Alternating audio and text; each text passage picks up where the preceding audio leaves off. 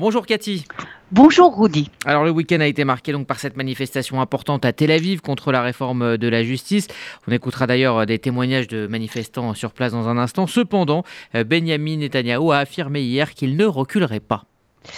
Oui, une manifestation qui est une manifestation très importante euh, selon les organisateurs. Plus de 100 000 personnes étaient présentes au cœur de Tel Aviv, selon la police 60 euh, 000, mais quels que soient les chiffres, c'est clair qu'il s'agit véritablement d'une expression de colère et d'inquiétude d'une grande partie euh, de la population israélienne sur cette réforme de la justice israélienne. il faut dire deux choses sur l'après-manifestation. D'abord, Benjamin Netanyahu est très longuement intervenu, il a consacré le début de tout le Conseil des ministres de dimanche matin sur cette euh, manifestation et sur la position du gouvernement israélien.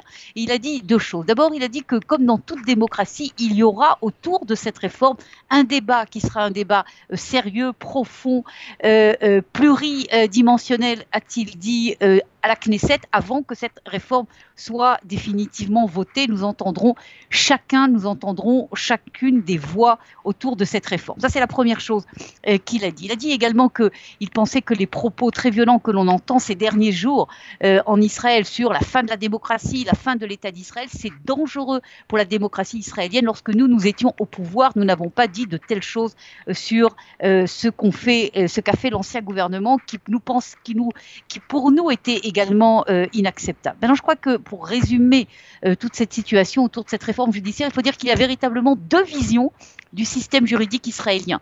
Il y a ceux qui sont contre cette réforme et qui disent que dans un État d'Israël en guerre avec une telle situation géopolitique, la Cour suprême est cruciale. Et oui, il faut une puissance exceptionnelle de la Cour suprême face au pouvoir législatif et face au pouvoir exécutif. Et, et le gouvernement actuel dit, ce qui s'est passé, cette toute puissance de la Cour suprême fait que l'État d'Israël n'est plus dirigé ni par la Knesset, ni par le législateur, ni par le gouvernement, mais dirigé par la Cour suprême. Il faut revenir à un système qui ressemble au système français, qui ressemble au système américain, qui était le système d'Israël il y a 30 ans, et diminuer la puissance de la Cour suprême d'Israël, un débat qui va nous accompagner encore pendant des mois et des mois. Alors au niveau politique, il y avait un absent lors de cette manifestation. Si Benny Gantz, lui, était discrètement euh, parmi la foule, eh bien l'ancien euh, Premier ministre, Yair Lapide, a décidé de ne pas euh, s'y rendre justement pour ne pas en faire un meeting politique. Et ce n'est pas un hasard non plus que Benny Gantz était là très discret, n'a pas pris la parole, par exemple, officiellement, mais était là euh, d'une manière discrète. Et c'est non plus pas un hasard que Yair Lapide n'est pas venu, car les organisateurs de cette manifestation, pas seulement de la manifestation, mais de toute cette opposition euh, à, la, réforme juridique, parce que les manifestations vont continuer encore dans les semaines et dans les mois à venir, c'est ne pas trop politiser euh, cette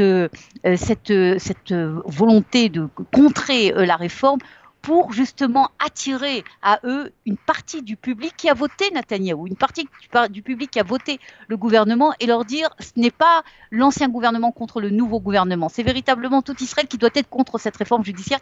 Et donc c'est pour ça que dans les semaines à venir, on va voir d'ailleurs une tentative de baisser le niveau politique de cette, de cette, de cette volonté d'arrêter cette réforme. Et puis pour euh, sortir hein, de l'impasse, il y a cette idée soufflée par euh, l'ancien euh, président Reuven Rivlin, celle de trancher la question par référendum. Oui, il faut douter quand même que le gouvernement aille dans cette direction, car vous imaginez qu'un référendum dans quelques mois sur oui ou non la réforme judiciaire, c'est en fait un, référendum oui ou non Netanyahou. Et lorsque on voit un gouvernement qui est ultra puissant, au moins pour trois ans, si ce n'est plus, je doute fort que le gouvernement actuel accepte cette idée de Rivlin.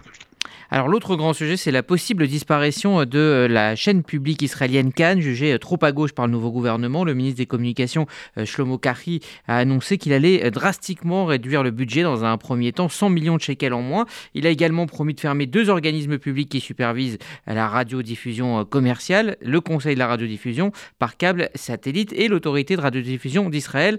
Selon lui, elles auraient réglementé le discours dans les médias. Absolument. Et ce matin, vous avez un communiqué très, très, très dur, très violent de l'association des journalistes euh, israéliens qui disent que ce projet de Kari s'est en fait euh, touché véritablement profondément, comme cela n'a jamais été fait en Israël dans le passé, à la liberté euh, de la presse israélienne.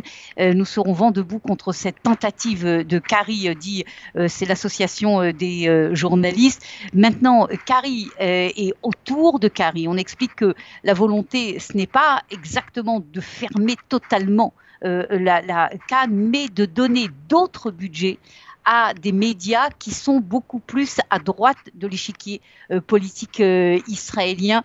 Quoi qu'il en soit, il faut savoir que ce débat n'est pas nouveau, car dans le passé également, il y avait eu, dans l'ancien gouvernement Netanyahou, il y avait eu également des tentatives de fermer Cannes, et cette tentative n'avait pas réussi. Il faut espérer également que cette fois-ci également nos confrères de Cannes pourront continuer à travailler, car il s'agit véritablement d'un média euh, puissant qui a euh, multiplié également euh, un certain nombre de productions à travers le monde qui ont été applaudies dans le monde entier.